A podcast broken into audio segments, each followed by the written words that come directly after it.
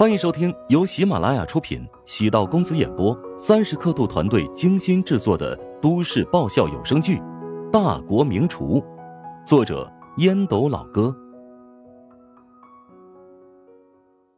第二百零五集。不需要金培玄分给自己什么红利，自己到时候暗中跟投便可以了。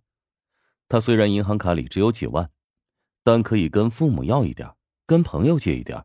甚至可以通过小额贷款公司贷一笔，那可是十倍以上的回报率啊！如果能够筹集到一百万，很大概率收获九百万的回报。念及此处，仿佛现在便是千万富翁了。胡展娇与乔治给自己带来的挫败感，瞬间消失无影。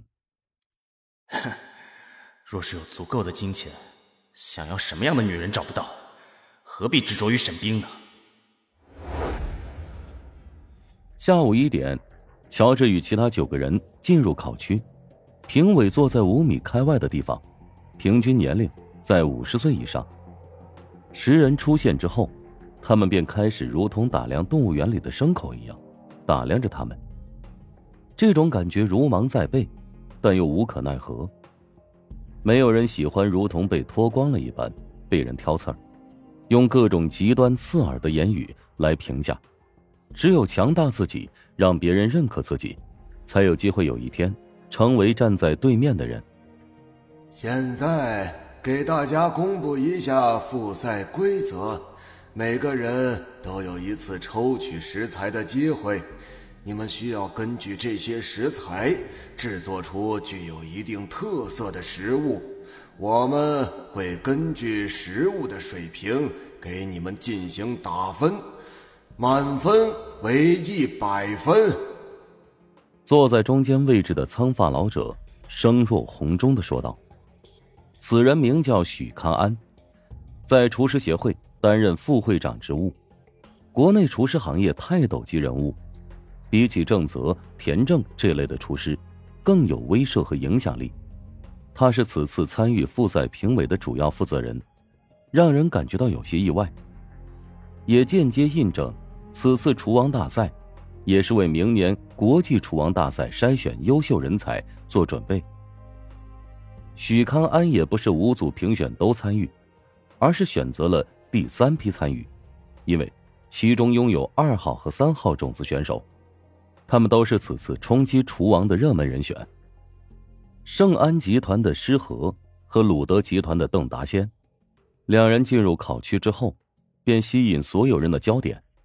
至于摄像机，也一直在两人的脸上不停的转换。钟石皱眉道：“这他妈摄影师是不是脑子有问题啊？干嘛老是盯着这两个家伙呀？乔治呢？他怎么没出现在画面上啊？”摄影师当然会重点照顾种子选手，谁会在乎一个不起眼的人？郝望咳嗽一声。上午钟石在场上的时候，镜头一直对准他，因为摄影师也做过功课。知道忠实是种子选手。哎，终于拍到乔治！哎，怎么就划过去了呀？前后不过三秒啊！哼，能给他三秒就不错了。郝望自言自语，内心冷笑。摄像师扫了一圈其他配角选手，重新将关注点投放在诗和身上。诗和抽到了序号为三十三的食材库。员工很快将食材用推车推了过来。诗和仔细观看了一番，面色大变。这份食材里竟然没有海鲜。对于南粤菜厨师，海鲜是最擅长的，也是最稳妥的。如今没有海鲜，如同湘南菜师傅没有辣椒，巴蜀菜师傅没有花椒，相当于功夫费了一半。诗和努力保持冷静，深呼吸。尽管没有海鲜，但他的基本功扎实，食材当中以蔬菜和羊肉为主，他还是能烹饪出让人眼前一亮的美食。只有短暂的慌乱，适合收拾心情，开始处理桌上的各种食材。他的刀法精湛，尤其是雕工深厚，将一个手臂长的萝卜雕成了观音模样。哎呀！没想到南岳菜的师傅竟然能将雕工练到这么纯粹的境界，不愧是号称南岳菜百年难得一遇的奇才呀！哎，诗和也是没辙了，他最擅长的是海鲜菜，没想到竟然运气这么背，选到了没有海鲜的食材库，现在只能另辟蹊径，看能否以惊人的雕工获取加分了。哎，之前他可没露出这一手呢。估计啊是底牌和杀手锏，现在为了复赛晋级，提前拿出来了。我觉得不是运气不好，而是故意刁难他。不会吧？没这么黑暗吧？组委会从来没有被爆出过黑幕啊。黑幕肯定有，只是你不知道而已。场外的观众都在议论纷纷，因为明眼人都能瞧出，诗和现在遇到了极大的困难。摄像师将镜头转至邓达先那边，他也遇到问题了。他的问题比失和还要严重，没有葱姜蒜。大葱作为齐鲁省特产，多数菜肴都要用葱姜蒜来增香提味。炒、溜、爆、扒、烧等方法都要用葱，尤其是葱类烧的菜肴，更是以拥有浓郁的葱香为佳，如葱烧海参。葱烧蹄筋、爆锅、凉拌，都少不了葱姜蒜。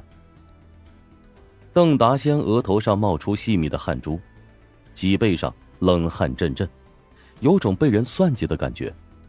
乔治在旁边乐了，果然，狗是有好处的。虽然第一轮自己的运气不佳，抽到了禁言，但是这一轮坏运气轮流到了别人那里。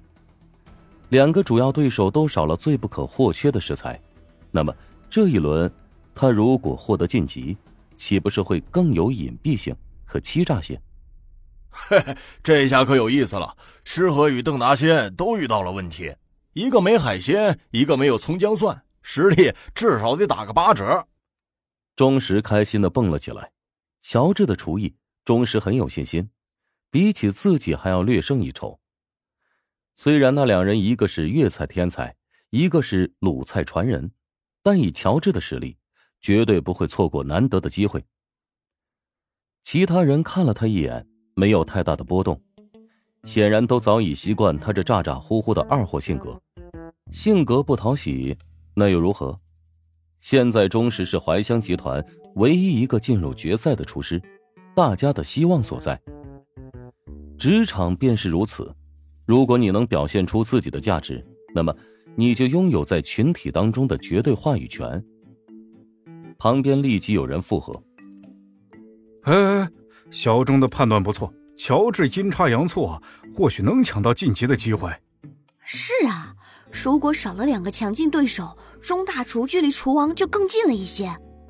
不过啊，就算那两人进入决赛，我觉得啊，也不是小众的对手。是啊。我举双手双脚赞同。郝望站在旁边，面色抽搐。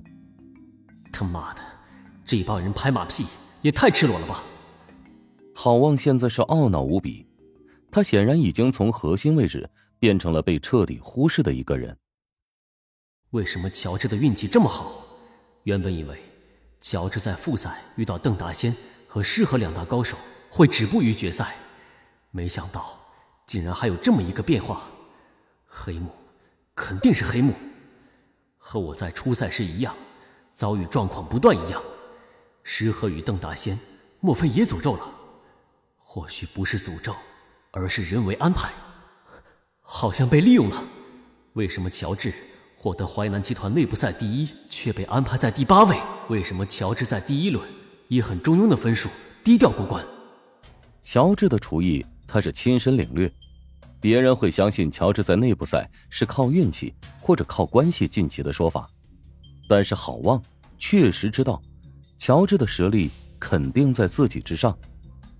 怀香集团的国厨们哪一个不是人精？自己都能看清楚乔治的水平，难道他们会看不出来吗？从现在比赛的变化来看，公司推荐的第一名看似光鲜，其实到处都是坑。莫非那帮老家伙？早就已经算计到了这一点，利用调整名次的策略蒙蔽外界的眼睛，而我被推到第一的位置，是被用来挡子弹的。本集播讲完毕，感谢您的收听。如果喜欢本书，请订阅并关注主播。喜马拉雅铁三角将为你带来更多精彩内容。